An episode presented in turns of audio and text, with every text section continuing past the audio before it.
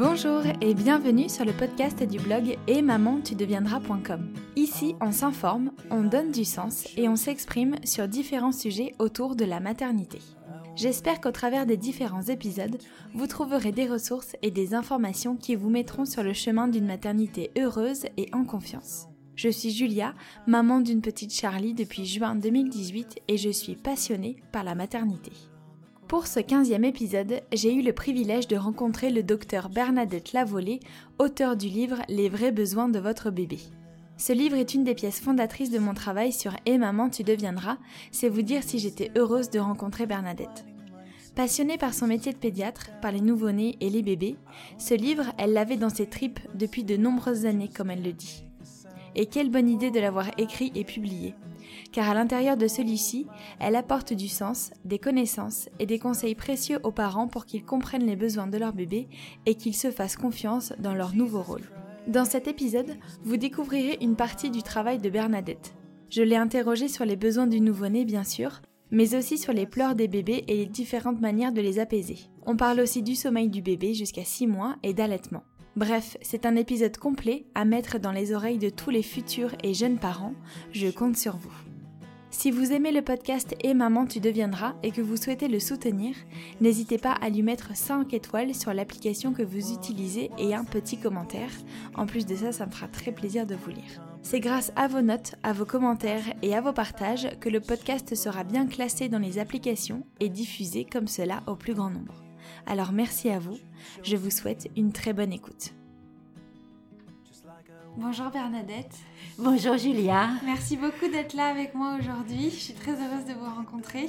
Moi aussi, ça me fait plaisir. vous êtes l'auteur euh, d'un livre qui s'appelle Les vrais besoins de votre bébé, qui est publié aux éditions Les Arènes depuis mai 2018. Moi, c'est un livre que j'ai lu euh, juste après la naissance de ma petite fille et euh, qui m'a passionnée vraiment, euh, dans lequel je me suis beaucoup retrouvée et euh, qui m'a aidée aussi dans ma maternité. Et voilà, ça me tenait vraiment à cœur de vous inviter aujourd'hui sur le podcast pour qu'on puisse parler de votre livre et de vos travaux. Avant qu'on commence avec mes petites questions, est-ce que vous voulez bien vous présenter s'il vous plaît? Oui, merci Julia. Alors, bon, je m'appelle donc Bernadette Lavollet, je suis pédiatre. J'ai exercé pendant une quarantaine d'années en milieu hospitalier, euh, en maternité, surtout à la fin, exclusivement en maternité, mais beaucoup en néonatologie, en pédiatrie générale aussi. Été une quinzaine d'années mi-temps et donc installée aussi en ville. Mon cœur a toujours été au nouveau-né. Mhm. Voilà. Et par ailleurs, bien j'ai quatre enfants neuf petits-enfants. voilà, et j'ai toujours voulu être pédiatre et mm. j'ai toujours été passionnée par ce métier et en particulier par le nouveau-né. Très bien. Et aujourd'hui, donc, euh, vous avez terminé votre carrière de pédiatre? Oui, depuis une dizaine d'années. Et parallèlement, avant d'être euh, à la retraite, j'ai euh, commencé à être formatrice en périnatalité dans, une, dans le cadre d'une association qui s'appelle Connaître. Et je forme donc les maternités et les services de néonatologie, euh, toute la chaîne des soignants de ces services, euh, les obstétriciens, les pédiatres, les sages-femmes, les infirmières, les puéricultrices, les auxiliaires de puériculture, pour les accompagner euh, dans l'allaitement maternel, mais aussi et beaucoup dans les soins de développement, notamment en néonatologie pour les prématurés, les soins centrés sur la famille et pour modifier nos pratiques dans l'accueil du nouveau-né, dans les maternités et dans les services de néonatologie. Alors Bernadette, ma première question, c'est pourquoi vous avez écrit ce livre euh, Les vrais besoins de votre bébé? Alors j'ai écrit ce livre parce que euh, euh, je l'avais dans mes tripes depuis de nombreuses années. J'ai beaucoup souffert en tant que pédiatre et également personnellement de voir disons, la malveillance avec laquelle on accueillait nos bébés en France et les dictates d'éducation qui m'ont été transmis à la fois par la culture générale et par le monde médical. Et euh, je voulais donc transmettre à tous les parents, aux soignants aussi, euh, les apports de la science qui modifie considérablement notre approche du nouveau-né, de l'enfant aussi. Et euh, à la naissance, qu'est-ce qu'on fait qu'on peut offrir à un bébé une naissance physiologique, une naissance physiologique respectée? Qu'est-ce qu'il faut mettre en place? Alors la naissance physiologique respectée, euh, c'est euh, d'éviter toute intervention médicale qui n'est pas indispensable à la bonne sécurité de naissance, on va dire. Mhm. Alors, on a beaucoup péché toutes ces dernières années euh, par l'hypermédicalisation. On pensait bien faire hein, en accélérant, par exemple, euh, les contractions, en mettant de l'ocytocine, en mettant la femme allongée sur une table d'accouchement. Ça aidait surtout l'obstétricien dans ses gestes, mais ça ne correspondait pas forcément à la meilleure façon d'accoucher physiologiquement. Toute cette hypermédicalisation euh, dès que on, supprime, on, enraye un chaînon physiologique, on a après ça des cascades mm. euh, qui ne se font pas physiologiquement et qui risquent d'entraîner des effets négatifs alors qu'on recherchait au départ bien sûr un effet positif. Mm-hmm. Donc on a souvent voulu très bien faire, mais on s'aperçoit qu'effectivement, que dès qu'on rompt cette chaîne physiologique, ben, on risque d'entraîner euh, des effets pathologiques. Euh, par exemple, un déclenchement, une rupture artificielle de la poche des os, des injections d'ocytocine. De, tout cela peut enrayer le cours normal. Alors la péridurale a apporté beaucoup de bien-être et beaucoup de diminution de la douleur euh, chez la femme, mais euh, d'autres moyens existent aussi pour, euh, je ne dis pas enrayer cette douleur, elle fait partie de l'accouchement, mmh. mais pour pouvoir l'utiliser positivement pour accompagner une naissance qui le plus souvent pourrait se passer tout à fait physiologiquement. Mhm. Et pour le bébé, qu'est-ce qui fait que euh, on respecte sa, sa, physiologie à la naissance?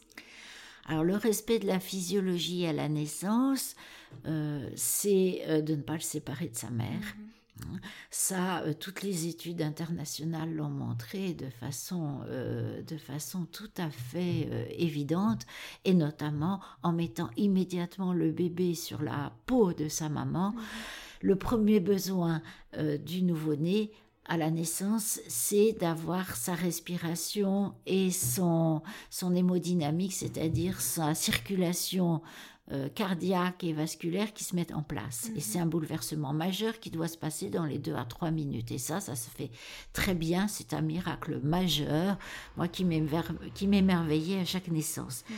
Ensuite, et ça, ça se passe souvent très très bien, euh, spontanément. Ensuite, le besoin le, plus important du nouveau-né, c'est d'avoir chaud. Et la chaleur, où va-t-il la trouver au mieux? Et toutes les études qui ont comparé le pot à pot avec un bébé dans un berceau ou dans un incubateur ont montré que c'était en pot à pot que le bébé se réchauffait le mieux. Ensuite, sur la peau de sa maman, il va retrouver toute la sensorialité qu'il avait in utero, pratiquement toute, enfin la plupart. Mhm. Hein. il va retrouver un ventre bien, bien mou qui lui rappellera euh, le, mhm. l'apesanteur, mhm. Euh, apesanteur en un seul mot qu'il avait in utero. Il va retrouver sa, sa motricité, il va retrouver les bruits du cœur, il va retrouver le toucher, le balancement, le bercement, il va retrouver la voix de sa maman et il va retrouver l'odeur. Et tout cela va euh, l'aider à, s'adapter au mieux à, ses besoins. Justement, du coup, est-ce que vous pouvez euh, nous dire quels sont les besoins euh, fondamentaux, fondamentaux d'un nouveau-né? Alors, les besoins fondamentaux d'un nouveau-né, c'est de s'adapter à ce nouveau monde. Mmh. Ils viennent de passer neuf mois dans le monde intra-utérin, qui est un monde hydrique, qui est un monde de bien-être total, de ressenti de perfection, mm. Euh, si tout se passe bien, bien sûr, et où aucun, aucun manque, aucun désir n'existe. Tout est là, tout est parfait. Et euh, ce nouveau-né va débarquer, si je puis dire, dans ce monde aérien où physiologiquement d'énormes transformations vont euh, surgir tout à coup et auquel il va devoir s'habituer. Et il a mis neuf mois à, mûrir dans ce monde parfait et on voudrait qu'en quelques jours, ce bébé soit adapté à notre monde d'adulte. Donc ses besoins, c'est d'abord de s'adapter très progressivement à notre monde. Mhm. en maintenant, si possible, une continuité sensorielle avec son monde intra-utérin et en lui permettant de s'adapter au mieux à ses besoins de transition entre ce monde intra-utérin et ce monde extra-utérin. Qu'est-ce qu'on peut mettre en place justement en tant que, en tant que parent pour faciliter cette, euh, cette transition?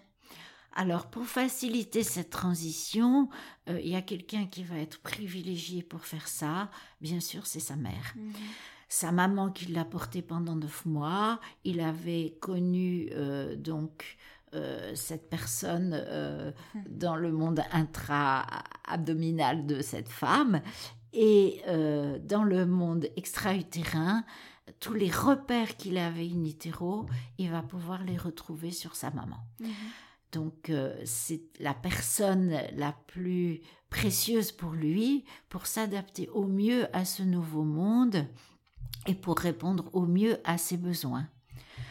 Alors ça peut être bien sûr sa mère physiologique, c'est les meilleures des conditions, mais il peut bien sûr y avoir des mères de substitution mhm. quand celle-ci n'est pas euh, disponible ou quand il n'y a pas de possibilité euh, que cette mère physique réponde à ses besoins. Une mère de substitution pourra tout à fait euh, le faire. la richesse humaine nous donne euh, des possibilités multiples d'adaptation. Dans votre livre, justement, vous dédiez tout un chapitre à la sensorialité du, nouveau-né, en faisant un parallèle entre euh, les sens qu'il développe in utero et ceux qu'il retrouve à la naissance, si celle-ci elle est physiologiquement euh, respectée. Est-ce que vous pouvez nous en dire un peu plus justement et comment en faisant retrouver ses sens au bébé, ça va lui, faciliter aussi cette transition finalement. Ah oui. Alors, in utero, les cinq sens sont développés. Euh, celui le moins développé et qui reste très immature à la naissance est la vue. Mhm. Mais le plus développé le plus tôt, c'est le toucher, le toucher, la position dans l'espace, la motricité. Euh, ensuite, c'est l'odorat qui très tôt vont être en jeu, le goût et l'odorat étant intimement liés. Ensuite, ce sont les, les bruits, la sonorité qui passent par des vibrations in utero.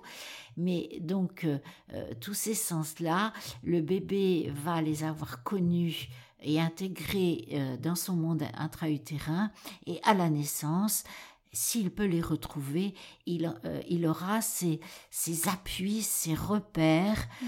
euh, pour euh, pouvoir être dans les meilleures conditions. Donc on peut dire que le, nid du nouveau-né, c'est le corps de sa mère, mm. où il va retrouver ce toucher, cet odorat, les bruits du cœur, les mouvements, les bercements, toute cette euh, sensorialité continue va lui permettre de, s'appuyer sur ces repères qu'il avait. C'est comme si nous débarquions dans un monde complètement étranger, où on ne parle pas la langue, où il n'y a pas les odeurs, où il n'y a pas les bruits, où le climat n'est pas le même, on est, on est perdu. Mhm. Eh bien, ce nouveau-né, perdu dans ce nouveau monde à la naissance, s'il retrouve tout ce qu'il a connu in utero au niveau sensoriel, il va avoir des appuis solides de sécurité de base mm. sur lesquels il va pouvoir il va pouvoir s'appuyer et se retrouver. Mm. Qu'est-ce qu'elle peut mettre en place euh, la mère pour euh, concrètement pour faire euh, alors concrètement, concrètement, les premiers jours dès la naissance, concrètement, c'est le pot à pot. Mhm. Dès la première minute de vie, si ce bébé, dès qu'il sort du ventre de sa maman, s'il peut retrouver le contact en peau à peau avec sa maman, c'est ce qu'on fait de plus en plus dans mhm. les maternités, les deux premières heures de vie, et au moins une heure en continu sans aucune autre intervention quand le bébé va bien. C'est vraiment l'idéal pour que le bébé immédiatement retrouve ses des appuis solides pour instaurer même le bon fonctionnement cardio-respiratoire, même des, ces économies d'énergie tout de suite pour s'adapter sur le plan métabolique. Euh, ça lui évitera de pleurer, de crier immédiatement mhm. et ça lui permettra de rencontrer immédiatement les personnes sur qui il va s'appuyer le plus dans sa vie, qui sont en principe sa maman et son papa. Donc ces deux premières heures, surtout cette première heure en peau à peau à la naissance, c'est hyper précieux, ces mm. deux heures extraordinaires dans lesquelles le bébé est dans un éveil extraordinaire mm. et où il va pouvoir euh, rentrer dans ce monde d'une façon bienveillante, d'une façon sécure, d'une façon confortable et, parfaitement sécurisante et rencontrer et, faire que ses parents tombent immédiatement j'allais dire, amoureux de mm. lui et le rencontrent dans une émotion extrêmement intense. Et ensuite, ça sera par le, le toucher, le portage mm. et le corps à corps le plus souvent avec ce nouveau-né durant les premiers jours et premières semaines de vie et durant les trois premiers mois de vie. Le, la place du nouveau-né, c'est le corps de sa mère. Et ensuite, bien sûr, d'autres personnes qui pourront prendre le relais. Vous avez un chapitre qui s'appelle Les bébés nous... Euh, Bébé nous parle. Bébé nous parle sans les mots. Oui. Et vous parlez de, signaux, euh, de gestes que font euh, les bébés auxquels il faut être attentif en tant que parent justement pour pour leur apporter la meilleure euh, réponse à leurs besoins. Quels sont justement ces gestes et, euh, ces signaux auxquels il faut être attentif en tant que parent? Alors le signal le plus intense que le bébé nous, nous transmet, bien sûr, sont les pleurs. Sont les pleurs, c'est le signal d'alarme majeur pour dire au secours, j'ai besoin de toi, viens, viens à mon aide. Mais avant cela, il peut avoir beaucoup, beaucoup d'autres signes qu'on a beaucoup méconnus. Par exemple, c'est euh, le visage qui se renferme, qui se détourne. C'est euh, des crispations de ses mains, de ses pieds, des mouvements de pédalage, des mouvements d'hypertonie où le corps se met euh, très raide avec des mouvements de, de redressement du tronc. Ça peut être des changements de coloration, par exemple, tout simplement après un bain, euh, le bébé peut avoir une petite euh, cyanose péribuccale, c'est-à-dire une couleur un peu bleutée autour de ses lèvres. Ça veut mm. dire qu'il a eu froid euh, sans même pleurer. Alors, les éternuements, les bâillements, euh, et le hockey sont des signes tout à fait physiologiques. Les bébés ont du hockey dans, le ventre de leur mère et les mamans le perçoivent très très bien. Alors un hockey, c'est physiologique, c'est normal par exemple après une tétée ou euh, de temps en temps. Mais si euh, au cours d'un geste, par exemple quand on, on, examine un bébé ou qu'on lui fait des soins au cours d'un bain, au cours d'un change, au cours de soins par exemple en néonatologie ou sur un nouveau-né, il déclenche un hoquet, il est en train de vous dire non, là ça suffit, j'en ai trop, non, non, là je peux, il faudrait arrêter, je, mm. n'en peux plus. Mm. C'est un signal d'alarme. D'accord. Voilà, ce sont tous ces petits gestes que les, mamans euh, peuvent être sensibilisées mm et qui précède souvent les pleurs et ne pas attendre que le bébé pleure, voire hurle. On a trop toléré les pleurs des bébés. Justement, concernant les pleurs, c'est quelque chose qui est, euh, vous le dites très justement dans votre livre, qui est déstabilisant pour, euh, pour, euh, pour les parents. Est-ce que vous pouvez nous dire quelles sont les raisons qui amènent un bébé à pleurer pour donner un peu de, de sens et de visibilité aux parents? Alors, il y a énormément de raisons pour lesquelles un bébé peut pleurer mais on a beaucoup trop focalisé sur le tube digestif. Hein. un bébé pleure parce qu'il a faim, parce qu'il a des coliques, parce qu'il a euh, la couche pleine. Non, la couche pleine, c'est pas ça qui fait pleurer un nouveau-né. Euh, ça, ça s'appelle des projections, des interprétations. Mm. Hein. Et on a trop regardé notre bébé comme un tube digestif. Hein. Plus il est rempli, mieux il va dormir et nous fiche la paix.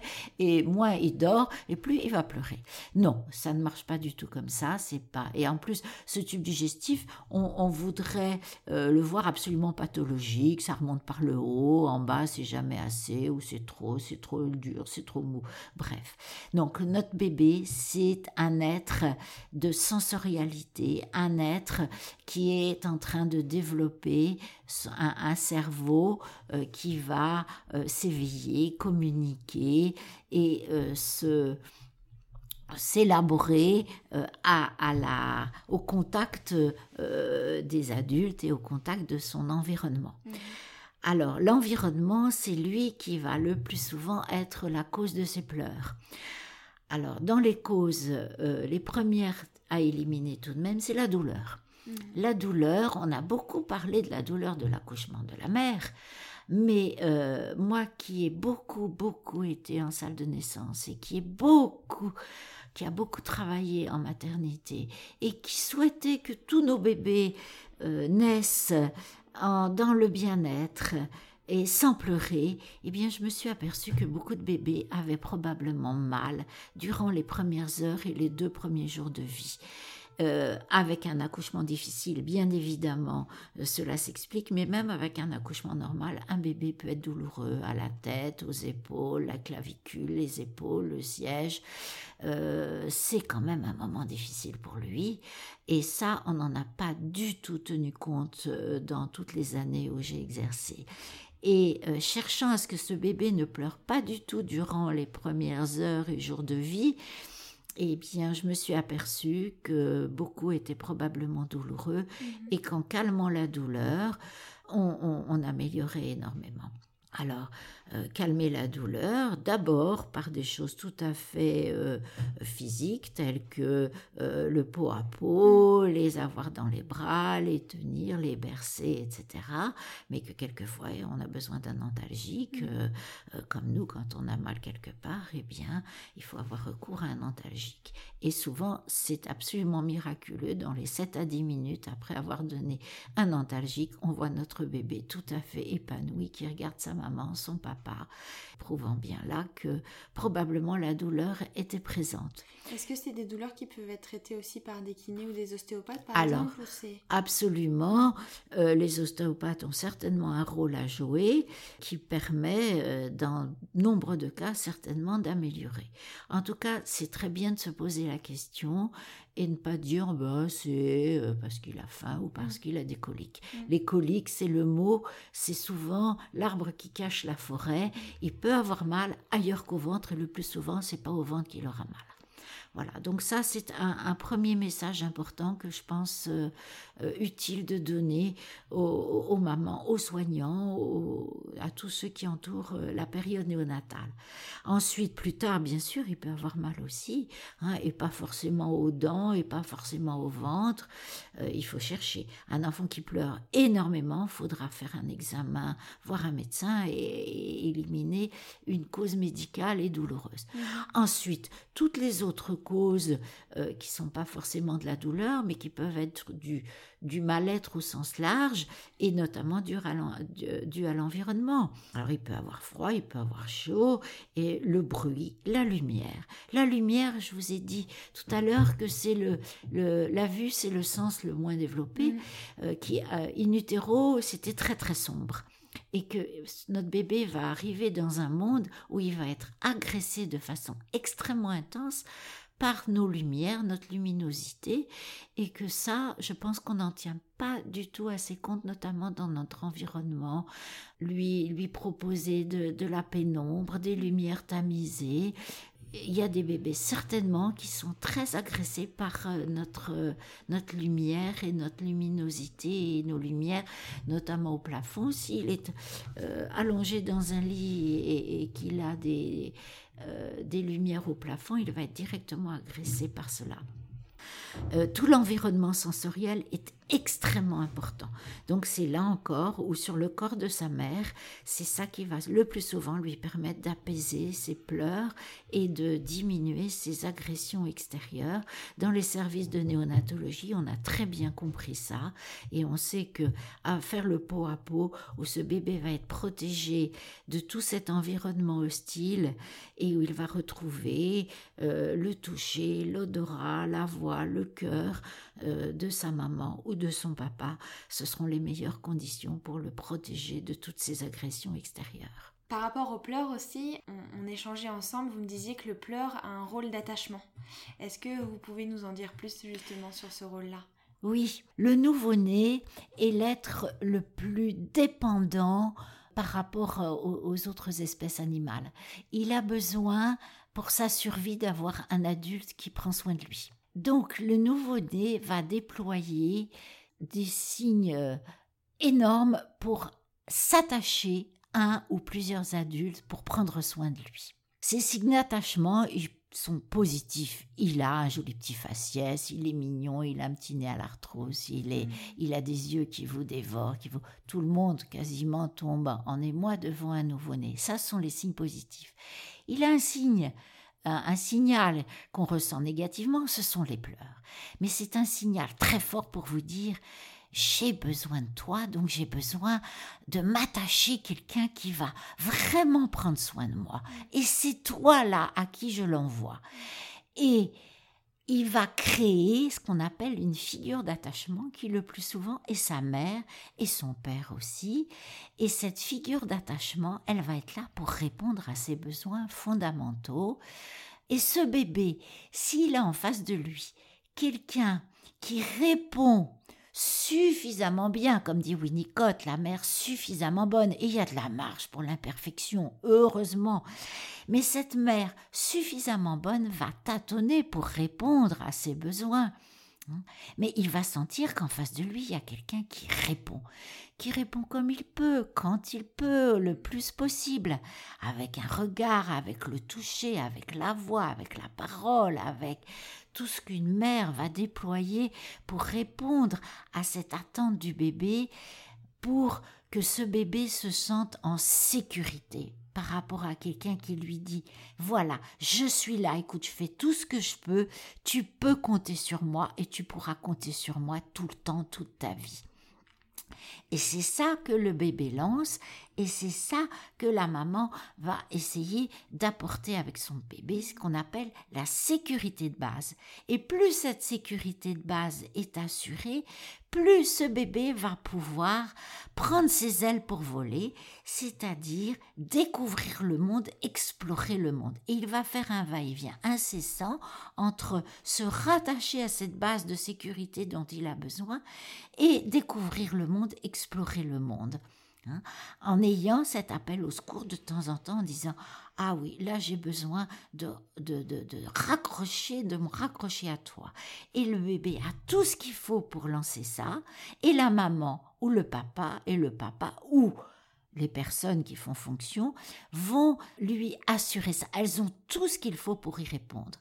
Mais c'est parfois difficile et on a besoin d'aide. Et on, on, ne peut pas être tout seul pour répondre à ça 24 heures sur 24, 7 jours sur 7 et en permanence.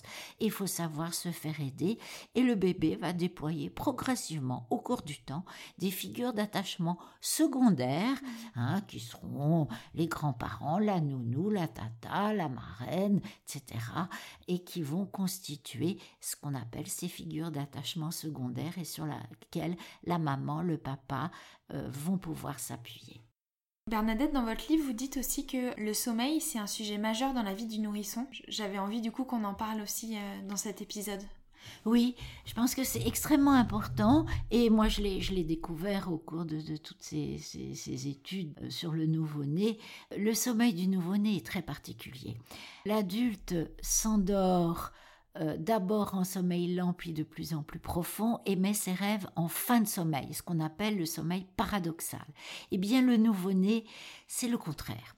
Il va s'endormir dans ce qui correspond au sommeil paradoxal, qu'on peut appeler sommeil agité, et qui peut durer de 10 à 45 minutes. Il s'endort donc dans un sommeil dit agité, où il va avoir des tas de manifestations qui peuvent être mal interprétées, et qui est en fait le sommeil de rêve. Et c'est merveilleux, ça construit le cerveau, et c'est magnifique de voir ce bébé rêver. Il vous fait des grimaces qui correspondent à toutes nos émotions. Il a l'air d'être en colère, il a l'air d'être dégoûté, il a l'air d'être surpris, d'être triste, ou il vous fait des sourires, bien sûr. Ça, tout le monde le dit. Ah, il sourit aux anges. Il rêve. Eh bien, cette période-là, elle est très précieuse. Il faut mettre les bons mots dessus. Il n'est pas nerveux, votre bébé. Il n'est pas agité. Je fais exprès d'appeler ça sommeil agité, mais c'est une bonne agitation du cerveau qui est en train de se construire. Ce bébé n'a pas des coliques. Votre lait n'est pas mauvais et il a eu assez à manger. Ayez confiance en vous, mais c'est simplement le sommeil de rêve qui va être nécessaire pour qu'il passe ensuite au sommeil que vous attendez tant et qui est le sommeil calme profond où il dort à point fermé avec ses membres en chandelier avec les poings un petit peu fermés et où le visage est tellement calme et détendu et qu'on attend avec tellement d'impatience, plus on va respecter ces phases de sommeil et laisser tranquillement ce bébé s'endormir dans ce sommeil agité, et mieux ce sommeil va se construire et s'établir pour correspondre à ce qu'on attend, qui dorme la nuit et qui soit bien réveillé le jour. Mais ça, ça va demander environ six mois. Or, nous, on voudrait bien que ce bébé dorme avant. Alors, Durant les trois premiers mois, schématiquement, ce bébé va s'endormir d'autant mieux dans ce sommeil agité où il peut même y avoir des pleurs quelquefois, des bruits, des bruits de succion, des tas de bruitages qui nous inquiètent. C'est vrai qu'en tant que jeune parent, on veut, on veut intervenir. Enfin, on veut. Il y, a cette. Euh, ça nous pousse, on est poussé à intervenir quand, quand, on entend tout ça ou quand on le voit, on pense qu'il dort pas, mais en fait il dort. En fait il dort. Mm. Et ça, plus on le respecte, plus ensuite il va s'endormir en sommeil calme profond, et là où il va trouver ce meilleur endormissement dans les meilleures conditions, les trois premiers mois, c'est près de sa mère et à la fin d'une tétée. Hein. Et là, euh, ou d'un biberon, mais le corps de sa mère sera très très euh, l'endroit euh, idéal pour trouver, pour tomber, comme on dit, dans les bras de Morphée de la façon la plus, la plus facile et la plus adéquate. Mais entre 3 et 6 mois, là, on va commencer peut-être à habituer ce bébé à se séparer du corps de sa maman, du sein de sa maman et du corps de sa maman. Avant et après la tétée, il y aura place pour autre chose, d'autres gens, le papa, le chien, le frère, la tata, la nounou. Et ce bébé va commencer donc à acquérir cette autonomie, cette socialisation qui va lui permettre, vers l'âge de 5-6 mois, de s'endormir en autonomie. Parce que vers 6 mois, il y a une bascule qui va se produire, et alors ça ne se fait pas du jour au lendemain, on va dire que c'est entre 5 et 7 mois, ce bébé va s'endormir alors comme l'adulte en sommeil calme profond et placer ses rêves à la fin. Et à la fin des rêves, il peut y avoir des petits réveils, parfois pas tout à fait petits, des vrais réveils, avant qu'il se réendorme dans un nouveau cycle. Et là, si le, bébé a besoin à chaque fois d'avoir le corps de sa mère, le sein de sa mère, on n'en sort pas et il reste 2, 3, 4 tétés par nuit et le bébé a, a une dépendance au corps de sa mère et au sein de sa mère et à la présence de sa mère. Donc, entre 3 et 6 mois, qu'il s'habitue progressivement à quelqu'un d'autre que sa maman et lui-même à trouver ses propres ressources qu'on va appeler l'autorégulation et sa propre ressource souvent euh, dont il va euh, se satisfaire et qu'il va trouver lui-même, c'est ses doigts, son pouce, son main-bouche. Et s'il a trouvé son pouce, j'allais dire, vous êtes sauvé.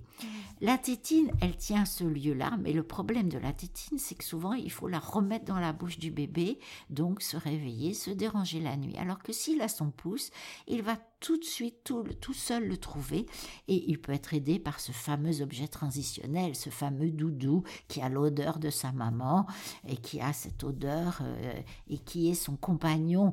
Euh, qui va remplacer euh, cette, maman avec cet objet, mais chacun va trouver euh, voilà ce, cette façon de, d'endormir avec les rituels ce bébé euh, vers l'âge de six mois, c'est une moyenne, hein, qui va alors dormir dans sa chambre, dans son lit et avec son rituel, son doudou et d'autres personnes. Et c'est là que le père peut avoir le rôle de père séparateur pour dire au bébé, écoute non, ta maman maintenant, tu la laisses dormir et tu vas te débrouiller un petit peu tout seul et acquérir ainsi l'autonomie. Euh, notamment pour que ce sommeil s'installe. Mais ça demande globalement six mois, parfois c'est moins, parfois c'est un petit peu plus, mais euh, c'est une phase un petit peu critique qu'il est important euh, d'aider et qui s'appuie sur la physiologie du sommeil du nourrisson. J'ai une dernière question, euh, Bernadette, pour vous concernant l'allaitement. Vous y consacrez deux chapitres dans votre livre. Le premier, vous parlez du choix, et le deuxième, de la lactation, vraiment comment ça fonctionne. Moi, c'est, euh, j'ai envie de dire, c'est une lecture qui m'a manqué. J'aurais vraiment beaucoup aimé le lire euh, ces, deux chapitres que je trouve très utiles pour les, pour les jeunes mamans. Vous dites justement dans le livre que l'allaitement, c'est un choix qui peut s'avérer complexe pour les femmes. Et justement, quel, quelles sont les informations que vous aimeriez donner aujourd'hui aux, mmh. futures mamans ou aux jeunes mmh. mamans qui nous écoutent euh, sur l'allaitement? Pas forcément pour les aider dans, leur choix, mais pour les, éclairer. Alors l'allaitement, nous avons la chance dans notre pays de pouvoir choisir, ce qui n'est pas le cas dans de très nombreux pays du monde. Mmh. Alors ce choix a amené à mettre en doute nos capacités humaines physiologiques. Quand on demande à une femme est-ce que vous envisagez d'allaiter, elle répond euh, je vais essayer. Alors, ça, c'est vraiment, je voudrais dire euh, qu'il est inimaginable qu'une femme euh, à travers le monde, dans les pays où l'allaitement est, vital, dise une phrase pareille. ça témoigne de la mise en doute majeure de nos capacités à répondre avec nos seins aux besoins physiologiques de ce nouveau-né.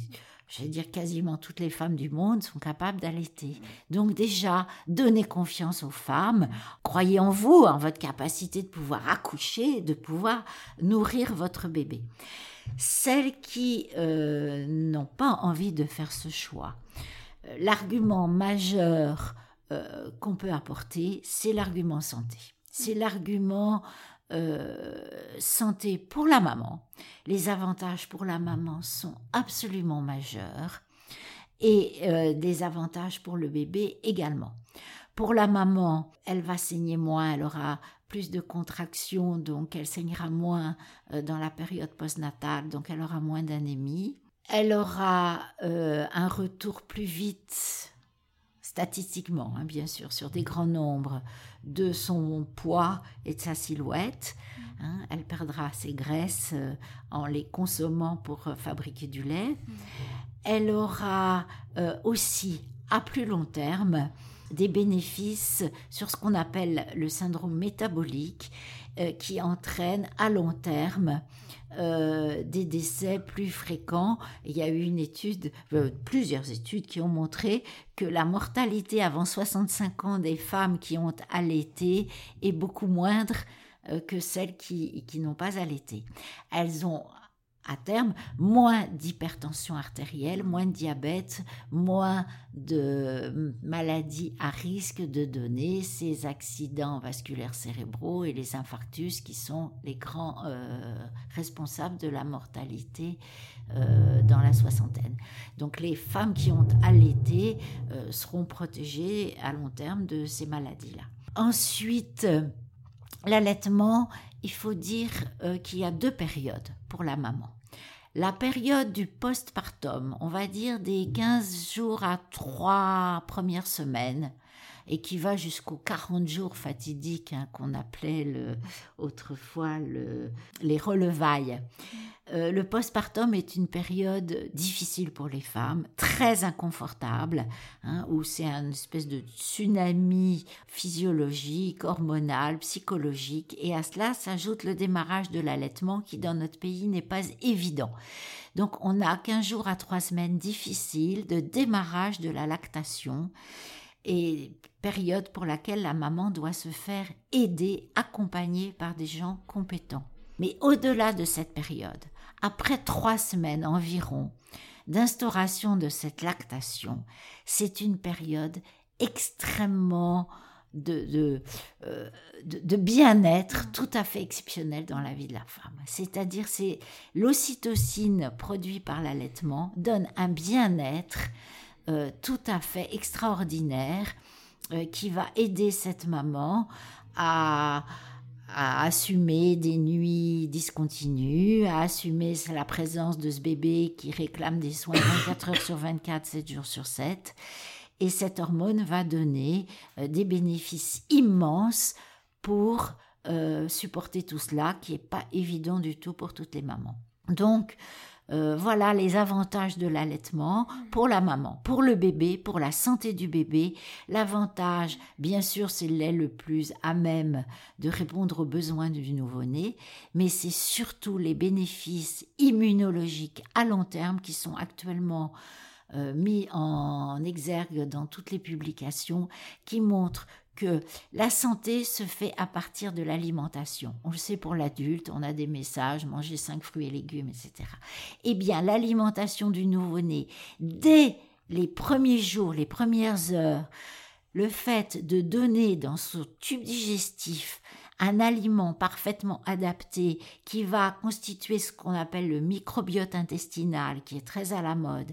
Ce microbiote intestinal est à l'origine de l'immunité de ce bébé, cette immunité qu'il va se constituer pour toute sa vie et elle se constitue à partir de ce qu'il mange. Et ce qu'il mange, c'est du colostrum, c'est du lait maternel qui va apporter exactement ce qu'il faut pour qu'il fabrique son immunité pour toute sa vie dans cette famille-là, avec cette maman, ce papa, les frères et sœurs, et constituer euh, tout son apport immunologique euh, optimal pour toute sa vie.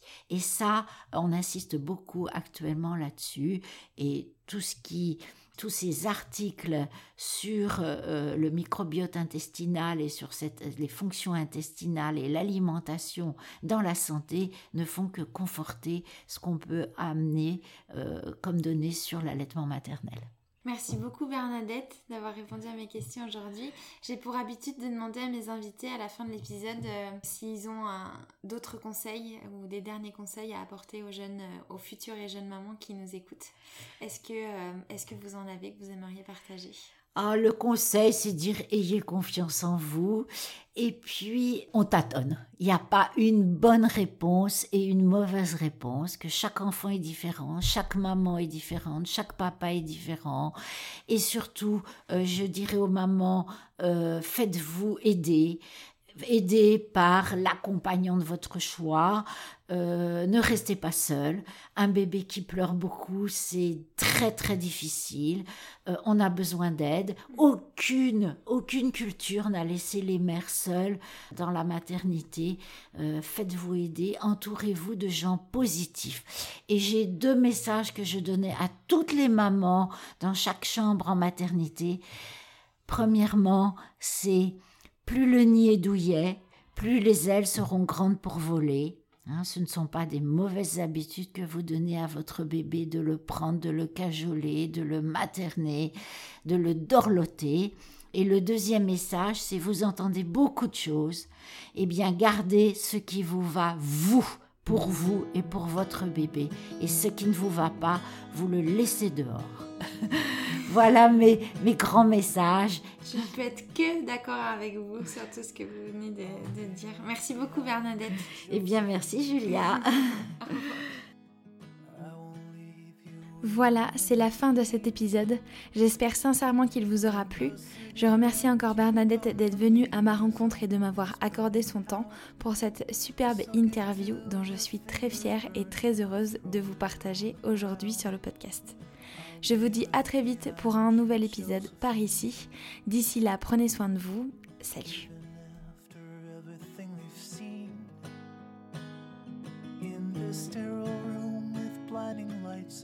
Faces